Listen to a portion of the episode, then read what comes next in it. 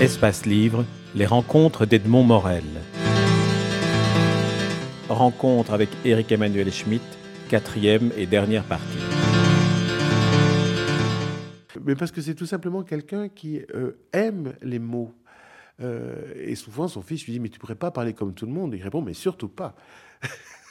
Et son fils lui dit Mais enfin, le langage a été inventé pour que les hommes s'entendent. Il dit Non, le langage a été inventé pour que les hommes se distinguent les uns des autres. Voilà, c'est un être euh, rare, précieux, à part, une espèce de dandy oriental que, que, qui va se promener avec son fils à travers l'Europe et qu'il initie aussi dans ce qu'il appelle sa Babel de, poche, c'est-à-dire sa bibliothèque dans laquelle il a sauvé une série de livres que le régime de Saddam Hussein voulait euh, exclure, notamment les livres d'Agatha Christie, alors que les livres de Dickens, il les conserve. Euh, enfin, il, les autorise, il continue à les autoriser.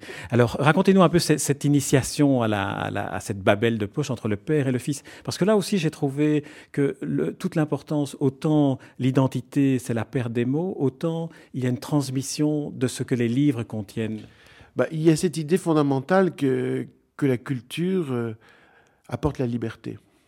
Et euh, le père euh, n'accepte pas les, interdictions de Saddam Hussein, donc au lieu d'envoyer au ministère les livres qui ont été condamnés par le parti basse, eh bien, il emmène ses livres dans sa cave. Et dès que son fils, à l'adolescence, avec les poils, a une conscience politique qui se met à naître, eh bien, le père emmène le fils dans la bibliothèque secrète, la Babel de poche, euh, puisque Babel, c'est quand même un, lieu irakien. Et, il va donc lui donner l'accès à la culture, c'est-à-dire l'accès à la diversité, l'accès aux opinions contradictoires, l'accès à différentes visions du monde. Et c'est ce qui fait que ce, fils, Saad, euh, ne va pas réagir comme les autres Irakiens euh, lorsque, par exemple, les Américains menacent euh, d'arriver, d'envahir euh, et de chasser Saddam. Il n'est pas, il n'a pas cet anti-américanisme euh, primaire qui arrange tellement les dirigeants arabes, certains en tout cas, et aussi certains musulmans, parce qu'il est, il s'est frotté à, d'autres pensées. Donc sa, pense, sa réflexion lui a donné le sens de la complexité. Le, livre raconte toute l'exil de, de Saad Saad. On ne va pas euh, évoquer chacun, chacun des épisodes, sauf un que j'aimerais évoquer parce que je pense qu'il montre bien ce qu'apporte le point de vue dans une approche romanesque d'une réalité que l'on voit à la télévision, que l'on connaît. C'est cette traversée de la mer sur un, sur un bateau de, fortune, au moment où on, voit des, les vestiges du naufrage du précédent, du précédent navire et aussi la manière dont on peut percevoir la, tragédie d'être enfermé dans un, camion pour traverser un pays alors qu'on n'a ni confort. On est, traité comme, des, bestiaux. Et il y a une phrase terrible que vous dites, puisqu'on nous traite comme des bestiaux, nous allons nous comporter en hommes. En fait, quand Saad est enfermé dans cette camionnette, euh, où sur 6 mètres carrés, ils sont une vingtaine, euh, debout, pressés les uns contre les autres, euh, sachant qu'ils ne pourront pas uriner ni déféquer euh, avant la fin du voyage, euh, sachant qu'ils ne pourront pas manger non plus et qu'ils vont avoir soif, euh, car la petite bouteille qu'ils ont pour boire va devenir la petite bouteille dans laquelle ils vont uriner, et donc ça sera fini.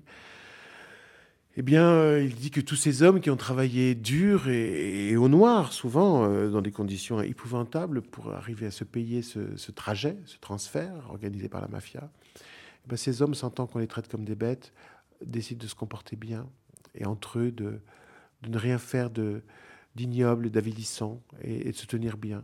Et ça, je, je crois que c'est profondément vrai. Car eux, c'est leur statut d'homme pour lequel ils se battent. C'est des gens qui ne demandent qu'à travailler, qu'à vivre euh, dans une société, qu'à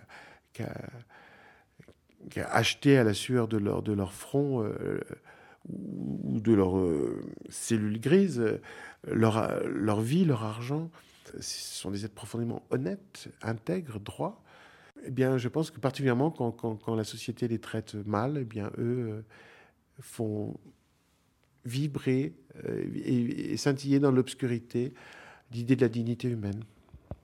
Éric Emmanuel Schmitt, on vous écouterait pendant, pendant des heures parler, parler de votre livre, euh, qui est un, un, roman magistral qui apporte à la connaissance de l'histoire avec un grand H ce que seul le romanesque peut donner, la vision intime, la complexité des rapports humains, les grains de sable dans les mécaniques supposées éternelles.